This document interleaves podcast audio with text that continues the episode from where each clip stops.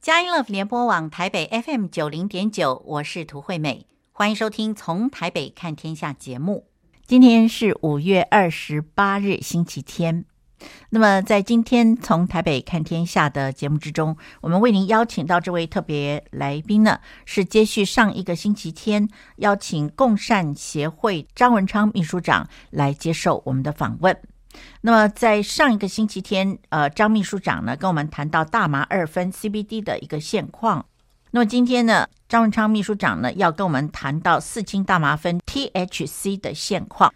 那么在请教张文昌秘书长之前呢，这边有一个资料可以先提供给听众朋友做一个参考。那也就是在二零二零年五月七日的时候，卫福部针对开放医疗用大麻啊，究竟可以不可以呢？呃，卫福部做了一个正式的答复啊。这是当年啊，二零二零年网友在公共政策网络参与平台所提的一个提案，开放医疗用大麻，就好像最近。公共政策网络参与平台呢，也有人提出一个周休三日的议题，有没有？并且也是得到了五千多个附议。那么当年二零二零年五月的时候呢，负责毒品危害防治条例的法务部呢，在五月五日回应表示，不论大麻是不是开放医疗用呢，都不会影响它二级毒品的地位。而卫福部呢，则在五月七日啊，就是事隔两天之后呢，也做出了正式的回应。卫福部表示啊，一般通称大麻的大麻植物与大麻素、大麻素制剂是不一样的。大麻植物包含了多种大麻素，譬如说像四氢大麻酚 THC 以及大麻二酚 CBD 等等，而以大麻素为原料。经过加工调制之后，制成一定剂型和剂量的药品，则是大麻素制剂啊。那么，大麻跟四氢大麻酚，也就是 THC，是属于第二级毒品以及管制药物。大麻二酚，也就是 CBD 呢，因为考量它具有多种药理活性以及可能的医疗用途，因此我国是以一般药品来列管。由于国内目前没有核准任何含大麻二酚，也就是 CBD 成分的药物，因此民众经医师诊断评估之后，开立这一类的药品处方呢，可以根据《药品样品赠品管理办法》，可申请供个人自用的大麻二酚 CBD 药品来专案进口。卫福部也补充说明，譬如像大麻二酚 CBD 药品之内，如果含有四氢大麻酚 THC 成分，或者是以大麻成熟茎或者是种子所制成的大麻素制剂，如果 THC 含量超过了十个 ppm，就属于第二级管制药品了。目前，根据专家就现有临床资料所提的专业评估意见，认为只有两种小儿顽固类型的癫痫罕病患者有使用这一类药物的医疗需求，因此建议经过医师诊断评估之后，依照管制药品管理条例以及特定药物专案核准制造以及输入办法。由区域医院以上的教学医院、精神科教学医院提出申请。那么，卫福部强调，根据美国国家药物滥用研究所 （NIDA） 公开的资料显示，使用大麻确实会造成身心上面的不良影响，例如对肺部有刺激性，导致咳嗽及痰液增加。提高肺部感染风险，或者是造成心跳加快，增加心脏病发作的机会。此外，孕妇以及儿童使用大麻可能会影响腹中胎儿或者是儿童大脑的发育。长期使用大麻更可能会导致反复性严重恶心、呕吐和脱水等症状。心理方面的不良影响，除了产生幻觉。妄想以及使精神分裂症的病人症状加重之外呢，还有后续的成瘾问题，呼吁民众不可不慎。最后，食药署也提醒，目前国内尚未有经查验合格登记上市的大麻素制剂。如果民众有相关疾病的问题，应该要尽速就医，由专业医师诊断评估是不是需要开立这一类的药品处方，千万不要自行去购买使用，以免危害了自身的健康，花钱又伤身。那么，关于四氢大麻酚 THC 的现况呢，我们待会儿要请张文昌秘书长来跟我们详细的来解说。另外，还有一份资料也是可以先提供给您的，也就是说，以前的大麻哦所提炼出来的 THC 呢，大概是百分之四。那么现在的大麻已经不是一九六零年代的大麻了。与一九六零年代来相比的话呢，目前大麻的 THC 含量呢已经快速的增加，这是因为大麻产业啊想要迎合消费者对于更快速以及更强烈兴奋感的需求，就生产出高 THC 含量的新大麻。也就是说，现在所种的大麻跟以前是不一样的了。那么，据了解，有一项研究而是来查验一九九五年到二零一四年之间没收的三万八千六百株大麻样品呢，发现其中的 THC 含量增加了三倍，那也就是呃，比以前能够提炼出百分之四的这个浓度呢，增加了三倍，是到了百分之十二。但是呢，CBD 的含量呢，却有百分之零点二八降到百分之一点五，使得这些年间 THC 跟 CBD 的比例从十四倍翻到了八十倍。那么有鉴于 CBD 会减轻 THC 的精神作用，那么这些比例改变的结果呢，会产生出一种高效价强度的物质。现在某些植株的 THC 含量已经超过了百分之三十。而这个含量比一九六零年代到一九七零年代的大麻要更强十到二十倍。此外，我们在刘明和牧师的专访里面，他特别提到一个麻驾哦，就是吸了大麻以后开车的状况呢。那么 THC 会造成任何与开车相关技能的损害，它包括了协调性、视觉跟踪、注意力。对速度的认知、对时间的意识、判断力以及批判思考的能力等等。所以呢，百分之七十的大麻使用者承认，在受兴奋感影响状况之下驾驶呢，他们会认为自己不会被抓的。所以这样子的一个结果呢，会让人感觉到非常的担忧，也会造成严重的公共安全问题。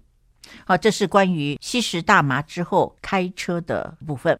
那么，让我们在音乐过后，我们就来跟张文昌秘书长来聊一聊关于四氢大麻酚 THC 的现况。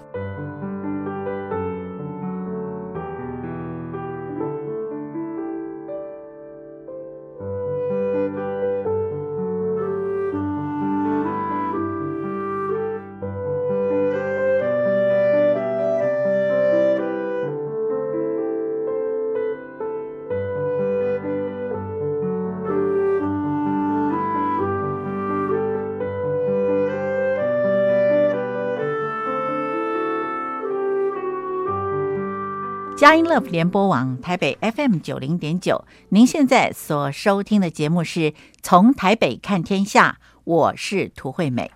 今天我们邀请到节目中这位特别来宾呢，是共善协会秘书长张文昌，张秘书长。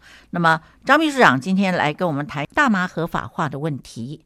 在上一个星期天，张秘书长呢已经跟我们谈过，大麻有两种，有一种药用的，就是大麻二酚 CBD。主管机关因为考量它具有多种药理活性以及可能的医疗用途，因此我国是以一般药品来列管。由于国内目前并没有核准任何含有大麻二酚，也就是 CBD 成分的药品，如果民众经过医师诊断评估之后开立这一类药品的处方，可以根据《药物样品赠品管理办法》申请供个人自用大麻二酚 CBD 药品的专案进口要用来治疗啊癫痫的病人的。那么现在呢，我就想请问张秘书长，关于大麻到底它对身体是有什么危害？烟草公司在这中间又扮演什么样的角色？好，呃，第一个我来讲一下说，呃所谓的成瘾哈，成瘾它会有什么样的一个状态？哦，好，成瘾的状况我们有可以从两个部分来看哈。第一个叫做耐受性，耐受性就是说我今天啊、呃，我今天吸了一点点大麻，好，然后我下次又再吸一点点，然后我发现同样的量，我下次再吸同样的量的时候，发现、呃、好像没有那么嗨诶，比较没感觉了。那所以我就量，我就再再加多一点，好，再加多一点，我就哎有感觉了。好，因为我们那个他当他吸的时候说，他脑内脑内会分泌那个多巴胺，好，多巴胺，好，让你有这个愉悦的感觉，这个叫耐受性。所以耐受性就是你到后来你会发现，我用的量越来越大，如果没有那么大的量，我没有感觉了，这个叫做耐受性。然后另外一个叫做戒断，戒断症状，戒断症状就是说，一旦我停下来的时候，我浑身不舒服。我就什么事都不能做了。好，那我们也必须承认说，不是所有的人都会有这样的症状，不是所有人都有这样。它是他有一个一定比例，例如说，可能七个人有一个人会有明显的这样的一个成瘾的状况。好，可是同样的，我们像呃像呃吸烟喝酒也是一样，它也是有一个一定的比例，它不是所有的人那个。那上瘾当然是其中一部分。那即使没有上瘾，它对身体也是有很多的一个危害，尤其是对青少年。好，那第一个最明显危害，这个都是有呃，我现在就不不不全部训练说哦，它是根据什么什么什么研究，好，这个都有非常可靠的，好啊，国外的这个医学的报告哈。第一个是他对，例如说十三到十八岁开始吸食大麻的，第一个他上瘾的比例大概是五到七倍，是成人的五到七倍。所以你只要在青少年时代开始去接触大麻，他就相对而言有非常高的机会会上瘾。第二个是，当他是吸食大麻之后，有最主要是在这个青少年的十三到二十二十四岁、二十五岁这一个期间，刚好是大脑正在发育、在成熟的这个阶段。好，他大脑还没有完发育完成嘛？好，那这种情况下，你吸食大麻，另外一个非常明显的一个状况就是智商会降低，平均会降低八个指数。好，我们知道智商的平均大概是一百左右嘛，好，它就会降到哦，呃，九十二以下或者是八十几，好，就是，然后它大概就是在同年龄层，它呃，就是它的智商大概会落入后面三分之一，本来在平均左右的人，他大概掉到后面三分之一，那这个就是非常明显的状况。然后再来就是像在美国的科罗拉多州，在大麻化合法化以后，好，有相当高比例增加了相当高比例的。休学率，很多学生，很多青少年，因为高大概主要会集中在高中跟大学这个阶段，因为他开始吸食大麻，而且有一定的成瘾性，他没办法继续他的学业，他没办法继续他的学业。然后中间又发现了一个状况是，在这个少数族群，在美国哈来讲，他的科罗拉多，他的少数族群相对于白人，他有更高的好多好几倍的比例，好。呃，例如说他在之前的这个，呃，我记得是二零一九年，他休学的案件里面，因为这个毒品而休学案例，白人有一百九十件，可是在这个少数族群有八百零一件，好，他大概就有四倍以四倍多的这样的一个比例。所以大麻一旦开放合法化，它对于这个比较弱势的族群，好，它的呃这个影响，它其实是比这个所谓的中高收中高阶阶级中高收入者。要来的更大，所以在国外也可以，就是也可以看到一个像在推动的时候是以什么？是以这些比较收入比较高的人，白领阶级来为主在推动。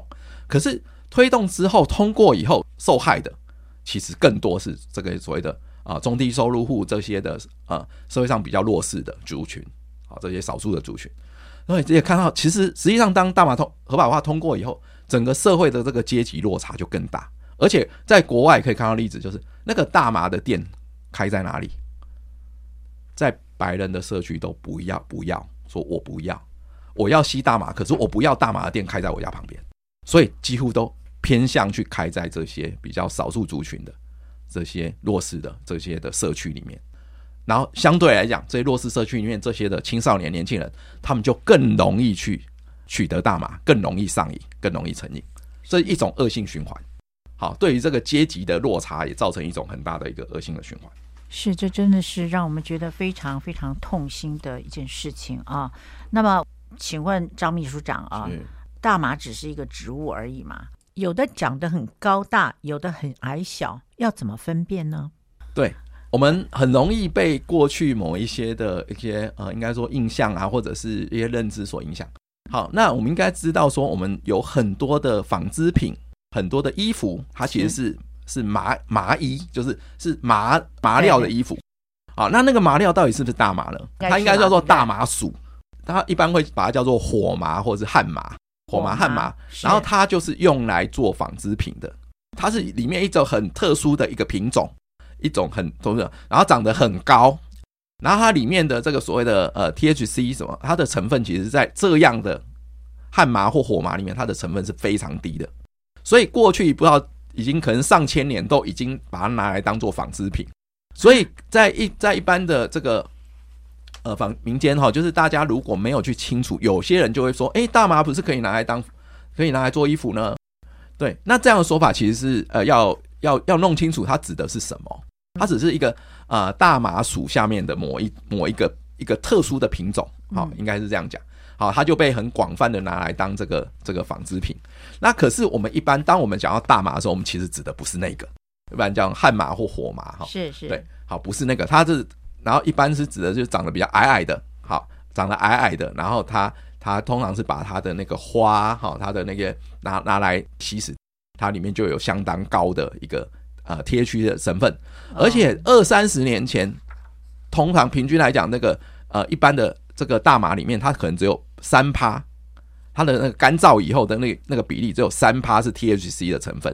现在已经有非常多新的品种了，过去这二十几年来也。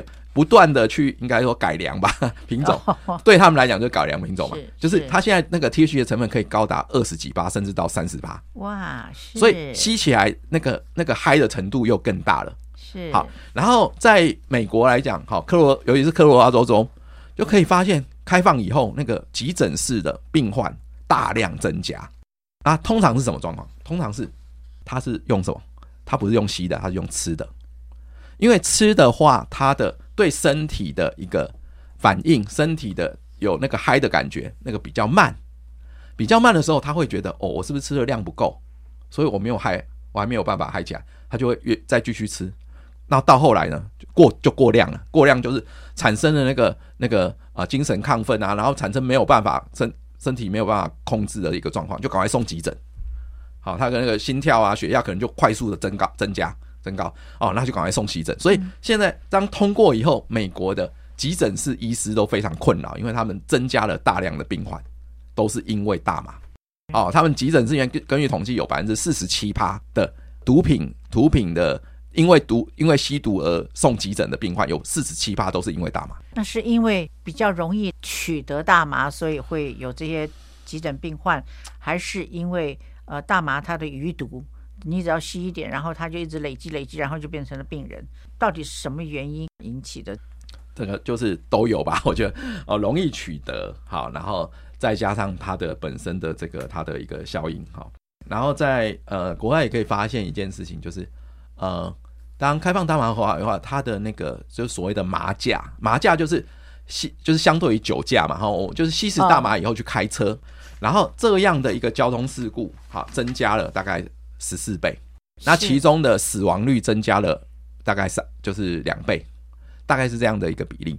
那就就可以看到说，它对它对于这个这个整个社会治安的一个影响，这个安全的一个影响。是，所以说呃，会不会是现在很多的车祸也是因为使用这些毒品造成的？对，像我印象最深有一个案例，就是这个十七岁的高中生，他才刚。在美国是十六岁可以取得可以合法的取得驾照。他取得驾照没多久之后，他就因为吸食大麻，然后上路开车就撞死另外一位十六岁的高中生。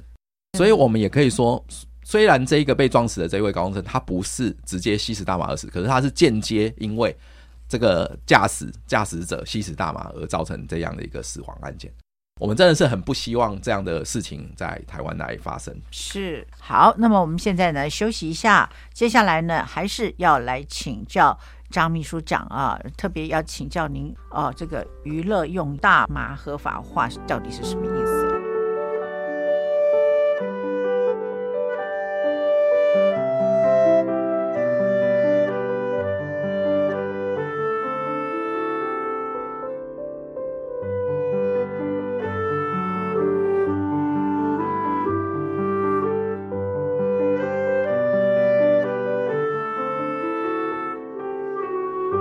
佳音 Love 联播网台北 FM 九零点九，您现在所收听的节目是从台北看天下，我是涂惠美。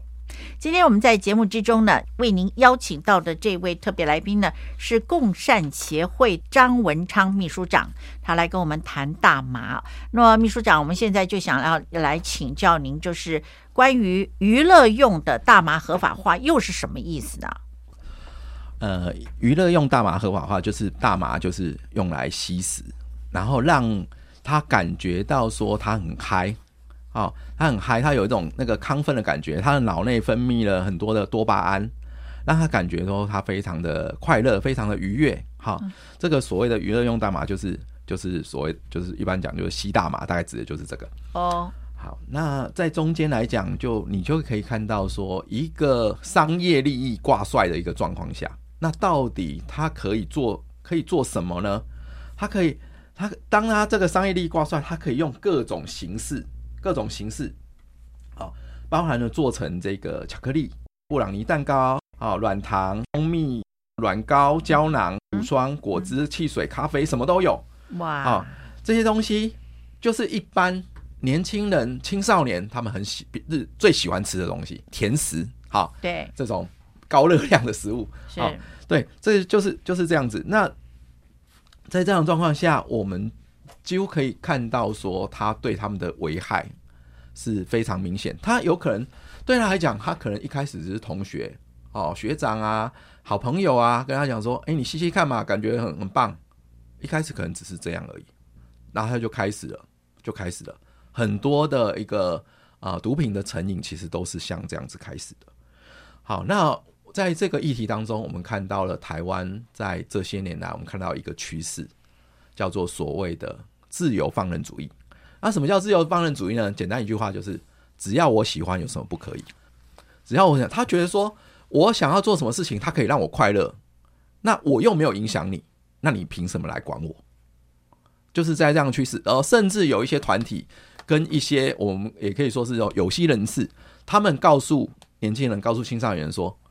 这个是你的权利，我就开始，当我我身为一个老师，我现在退休了。那我过去这么多年担任教职，我就开始去想一个事情是：我举例来讲，例如说抽烟，我们难道我们要去教育下一代说抽烟是你的权利吗？还是我们要教育他说抽烟对你身体很不好，抽烟的危害，然后怎么样不要上，不要开始抽？我们到底应该要教育下一代哪一个才对？对，现在有太多的人，他们。他们把这种所谓的这种呃权利，哈，把它叫甚至把它叫做人权，哈。当，你把它叫做人权的时候，大家比较过去的认知就是，哎，当然你是人权，就是国家要积极介入去保护的啊。对，那难道有难道有一天我们要把这个抽烟、把这个吸毒、把这个吸大麻当做一种人权吗？我们可以像像抽烟来讲，我们可以尊重有一些人。哦，他已经抽烟那么多年了，然后怎么哦，他没有办法戒哦。就像我，我曾经问过一些很多的这个家长，很多有家很多家长，他们本身是有抽烟的，是有抽烟，呃，然后问他说：“你希不希望你的孩子抽烟？”我不希望。然后反过来问他说：“那你呢？你为什么抽烟？”他说：“因为我戒不掉。”所以大麻会跟抽烟一样有这样的现象，是戒不掉的吗？是。是这个这个在未来来看，它是一个必然的趋势。我们可以从国外很多的一个状况都可以看到，像在这个荷兰，就是欧洲最早开放这个大麻合法化的一个国家。啊啊，它相对来讲，它因为取得非常的容易，所以它很快的在年轻人当中就流行起来了。嗯哼，就流行起来了。好，然后他就可以看到，在荷兰十五到二十四岁。他使用大麻就该占该年龄层所有的人的两成以上，十五到二十四岁正是一个人最有活力的时候啊，最在在这个阶段是最有学习力的时候，所以在人生来讲，他应该是一个很黄金的一个十年啊，对，就是影响他未来的一生，他的整个学习，他的生涯发展。可是，在这个阶段，一旦他开始吸大麻，一旦他成瘾了。哦，我们可以说他人生整个，我们不能说他人生没有救，我们觉得每一个人都是有，都还是有希望的，都还是可以可以回头的。可是你可以，你可以去想象，如果一个年轻人他从在这个时候他就开始吸大麻，对他未来人生会有多么大的一个负面的影响？是的。好，那么我们听说哈，就是有十种大麻的迷思。是。这十种大麻迷思，据我了解，这个共善协会也是正在努力的，要把这样的讯息传出去。那么，好不好请秘书长来跟我们谈一下这些东西啊，跟什么传奇啦、民间传说好像有一些关系哦。您好不好跟我们大致的介绍一下？是，我想刚才有一部分我已经讲过了哈，我很快的看过。第一个迷思就是啊、呃，大麻无害吗？嗯哼，大麻当然有害啊。当然，当然有害，我刚才已经讲够多了。是，好，那包含造成的刚才讲这个呃车祸啊，好，然后这些的问题，成瘾的问题，哈，焦虑症、注意力缺失、躁郁症，哦，学业很明显的变差，然后智商减减退，是，啊，这些相关的这些问题，哈，忧郁症，哈，这些，好，太多太多的这些实证的一些研究告诉我们，大麻对身体的危害。嗯哼，好，当然它指的是成瘾的，可是你怎么可以说？有一个东西，它对有人对有一个，例如说啊，有一定比例的人，他会成瘾，他会有明显的危害。那有人可能觉得说，那我我们我开放，反正我不会是倒霉的那一个人。我们可以对下一代，我们可以这样做吗？不能。好，然后第二个来讲，就是大麻不会成瘾。我刚才已经讲了，他当然会成瘾。嗯。可是相对于那个所谓的一级毒品，好，什么海洛因什么，他一开始吸。你一开始开始去用，开始去吸，你可能没感觉。是，可是当你慢慢慢慢慢慢增加那个量的时候，它当你成瘾的时候，你已经不自觉了。好，在国外研究来讲，有这个所谓的大麻成瘾的这个大麻疾患的，好，这个成瘾性已经造成明显的成瘾性的，可能平均来讲，可能只有十几分之一有去就医。哦，就大部分人他是他在这样状况下，他发现了。哦，我本来可以好好的工作的，我本来可以好好的上学，我上课可以听得懂的。忽然到有一天，他发现我听不懂了。我上课老为什么老师教授他讲什么，我为什么我就我现在都我以前都听得懂，我现在我就为什么现在听不懂？嗯。然后工作的时候发现我没有办法工作了，因为我没有办法专心。嗯哼。好，这个是我们要的吗？这是我们台湾我们要的吗？好，迷第三个迷思就是我刚才讲的，它会让整个社会的贫富差距更加扩大，是对于贫穷、对于弱势的族群更加的不利。嗯哼。好，第四个就是有人说它可以去降低这个所谓的类鸦片哈，这个的一个使用，实际上发现并不是这样，而且大麻常常成为入门的毒品，就是他透过大麻以后，他后来又去吸食别的毒品，好，更严重的、更更强烈的毒品。是好第。在接下来有人说说没有人因为大麻而死，好哦，实际上来讲有有很有很多的案例，他是因为吸食大麻而死。可是同时间，他可能表面上来看，他可能是这个心心跳或者血压过高而死的。可是他他见他他背背后因素是吸食大麻，这个不不见得可以诊断得出来。哦，好，然后在这一个呃吸食大麻之后去开车，然后撞死人，然后这个被撞死的这一个年轻人。他是不是因为大麻而死？嗯嗯，你也可以，你可以说他不是直接，可是他必他绝对是间接。嗯，好，然后这一个年，这个另外一位，这一位十七岁的这一个这个高中生，他撞死了人，他他人生一生可能就受到非常大的影响。是，好，他对这个这个这个都是都是一个很明显的一个危害。嗯，好，然后没有人使使用大麻过量哦，当然有啊。好，就是干好，然后这个使用大麻。过量跟意外使用大麻被送到急诊室的病例啊，这像气球一样快速的膨胀啊，甚至在国外我们看到好好多案例，孩童对啊不小心就吃了大麻的软糖被送送急救，对哦，这样案例也越来越多，对不少少见是啊。那大麻能使人有创意吗？也，可能一开始吸的时候，我吸的时候很嗨，我会突发奇想想到一些我以前没想过的东西。可是我们真正的创意是要怎样？要能够把它变成一个作品，它要呃变成一个呃，例如说我去绘画，我去创作音乐，它需它不只是需要那种突发奇想，它需要的是能够静下来，把这些东西把它记录下来啊，然后需要慢慢去沉淀啊，它去聚炼性的收的这个思考，才能够变成一个真正的创意的作品。而不是那种发散性的一下子突发形象，那个那个不不是真正的创意。是。这样讲解真的是非常的清楚啊！那么我们现在呢，休息一下，在音乐过后呢，我们继续来请教共善协会张文昌秘书长。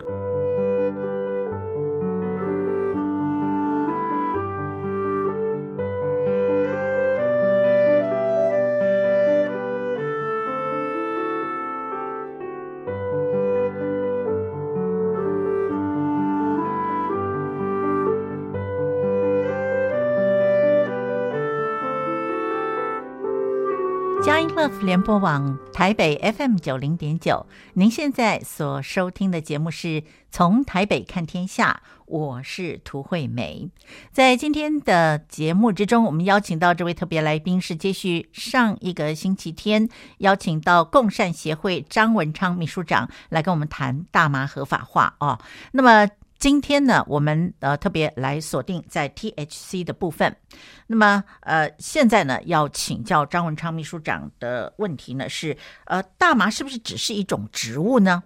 哦，大麻的呃要种植的时候需要大量的供水，嗯，啊，需要呃肥料，需要农农药，甚至还要控制那个温度啊，所以它其实也要很耗电啊，所以这种情况其实是很快速的产生很多的呃温室效应、温室的气体。好啊、那这种情况不能说它是一个绿色的一个植物。是，然后尤其大麻，它对于怀孕期跟喂母乳期的妇女的影响非常的大。啊，它会因为这样，它因为大麻是一个脂，这个会跟你身体里面这个脂肪会很容易结合的，好这样的一个、哦、一个特质，所以它会很快速的在它的妈妈的这个乳汁里面，啊，在怀孕期间都会因为这样影响到她的孩子，她的胎儿，好。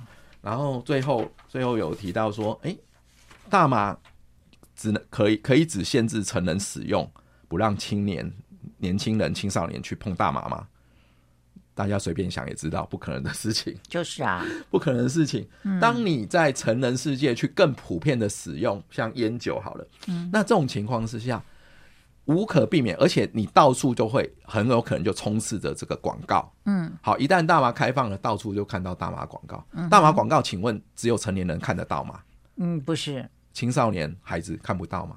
当然看得到，看得到。嗯，然后又找到一些嗯、呃、看起来那种很帅很美的这些这些人来帮他代言。嗯哼，好，然后置入性行销在我们的每一个地方，我们在我们的这个广告呃这个戏剧节目里面，在我们的综艺节目里面是。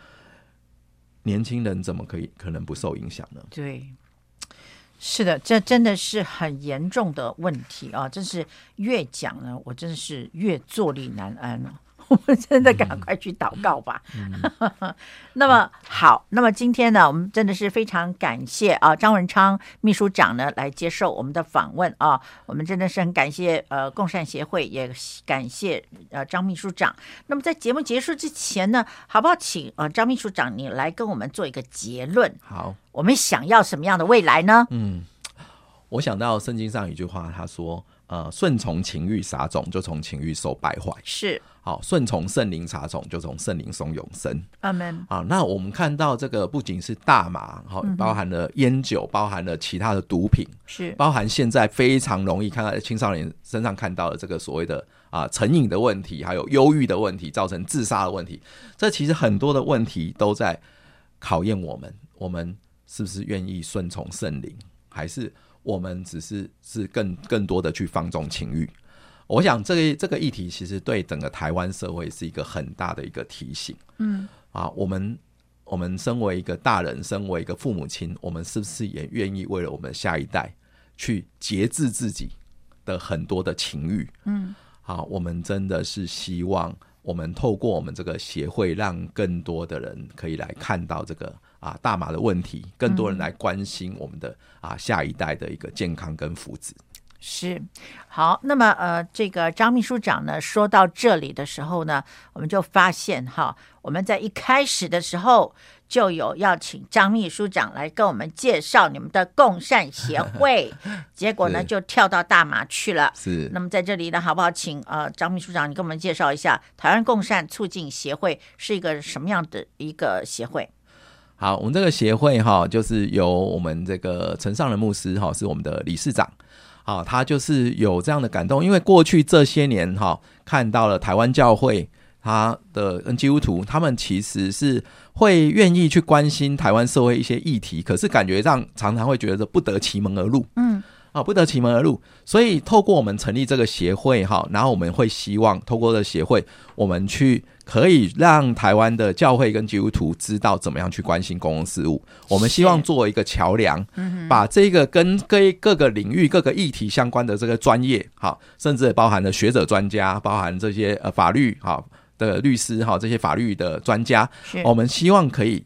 结合，然后让他们，我们可以有一种的，有点像翻译这样子，我们翻译成某一个语言，让教会的这些包含啊、呃、这些非常关心国事的牧者，还有弟兄姐妹，嗯，我们可以透过这样子，我们可以去更多清楚明白这在社会上发生什么事情了。是哦，我觉得基督徒或是教会啊，事实上对整个国家社会是有一份有非常大的一个责任，是哦，有一份很公共责任，有一份责任啊，所以圣经上有提到说说你们要。哦，人不可单顾自己的事，也要顾别人的事。好，所以这个这些公共的事物，其实是跟我们的生活是密不可分的。嗯，好，所以我们透过这个机会，透过我们这个协会，我们希望唤起下一，也希望唤起更多的社会大众一起来关心我们下一代，关心台湾很多重要的一些一些公共议题。嗯，那么请问一下，共善协会啊是什么时候开始成立的？哦，是在去年的八月成立。去年八月，二零二二年八月是。那那个时候你们在成立的时候，你刚刚有提到说陈上仁牧师哈，我们知道陈上仁牧师是前呃台湾神学院的院长，对吗？是。是所以说，应该是一个呃呃有很很一个有高度的一个牧者是是是，哦。他本身就是美国那个普林斯顿大学的公共神学的博士，也就是他的专业，他的专长其实就是公共神学。那公共神学其实也就是把这个信仰跟我们这些公共议题可以做一个结合。嗯哼，好，那嗯，那那那的一个方向是那那个时候在成立的时候，你们的使命意向是什么？呃，使命意向就是呃，希望能够唤起台湾的社会，还有呃基督徒，好，我们一起来关心这个公共事务。然后我们的终极的目标是希望达到这个共善，共善英文就是 common good，好，有时候翻成共好。哦、我我忽然想到，因为我是那个十二年国教课程纲要的委委员，我们十二年国国教的课程纲要里面最重要的一个就是要让学生可以学习共好。所以刚好我们十二年国教的一个 目标是一致的。是，好，那您可不可以用白话文跟我们讲一下什么叫共好啊？共好就是你好我也好，好，他也就是说，就像我我在前面讲的，个人不可单顾自己的事，也要顾别人的事。嗯，就是我们一个人，我们要能够去呃有享有这个幸福，我们其实就是。呃，施比受更有福。我想圣经上的这句话也是大家都耳熟能详的。是，施比受更有福。当你愿意付出的时候，愿意为别人付出的时候，好，那这个就造成一个善的循循环。是，好，然后最终最终，当你愿意舍弃自己的一些好处、一些利益，嗯，好，去去去付出、去分享更多的爱给别人，给那些需要的人。那在这个社会就会形成一个善的循环。嗯哼，好，最终就会达到说。我好，你也好，我们大家都可以来共好，可以来共善。好，我想这就是这样的一个理想跟一个这样的一个理念，那我们可以来成立这个协会。是，所以呢，如果是这样子的话呢，我们就会发现说，呃，今天共善协会呢要来推啊、呃，有关于大麻的这个问题呢，希望呃是虚还是实呢，能够把它厘清楚。我相信目的也是为了希望能够让整个的社会呢，真的是越来越好哦，进入一个善的循环，而不是在很多的谎言欺骗之中呢，啊、呃，就蒙骗了这很多的，尤其是小孩子是。好，从吃软糖开始，吃 brownie 开始啊，然后呢，就渐渐的这样子颓废败败落下去啊。我相信，呃，这个对呃你们啊这个协会或者是我们呃基督徒来说呢，是我们都是希望能够这个社会越来越好，所以我们希望呢，能够真的把这样子一个信念啊，也就是说，究竟。大麻合法化它的意义是什么？我相信呢，你们呃会把它讲得非常清楚。那么在我们的节目呢，在进行的过程之中呢，张秘书长有跟我们提到说，共善协会呢有在制作一些影片，是吗？是那是什么东西？那是是准备要怎么样子来推广呢？好，呃，我们现在在这个 YouTube 有我们的频道。好，然后另外我们有我们的粉砖，哦、有我们的网站，嗯、是好。那我们在当中，我们现在有呃委托这个专业的啊专业的这个人士来制作这个大麻迷思的系列的短片，是好。我们希望透过这个短片哈，能够让大家更容易，也用比较一种比较容易跟轻松的方式，可以去了解这些大麻的迷思、大麻的问题。嗯哼，好，那。呃，我们也希望说有更进一步的机会哈，就是可以跟各个单位来啊联系哈，那包含了呃有一些的这些啊教材哈，或者更多的去推广一个正确的一个观念。嗯、是。哦，我们真的是非常感谢张文昌张秘书长呢，呃，今天特别抽空来接受我们的专访啊。那么我们也谢谢共善协会啊，有这样那么美好的一个利益啊，希望能够让这个社会呢，呃，越来越好，向善性的循环，大家一起共好啊。谢谢张秘书长今天接受我们的访问，谢谢您。不客气。那么我们在节目结束之前，还是要提醒您。大麻有两种主要影响心智的大麻素，是四氢大麻酚 （THC） 以及大麻二酚 （CBD）。那么四氢大麻酚对于中枢神经是有迷幻的作用，吸食之后呢，会有嗨的感觉，并且出现妄想幻觉，也增加了心血管疾病的风险。它会成瘾，只是许多成瘾的人却不承认啊。那么大麻二酚 CBD 呢，是可以抑制两种罕见的癫痫，但是也应该是用制剂啊，也就是药品的方式呢，经过专科医师。用处方签开立以后呢，才有最安全的使用。那我们今天的节目在这里告一段落。在节目结束之前，涂惠美还是要引用保罗书信里面的经文来祝福您，盼望您的爱心在知识和各样的见识上多而又多，使您能够分别是非，做诚实无过的人，直到基督的日子。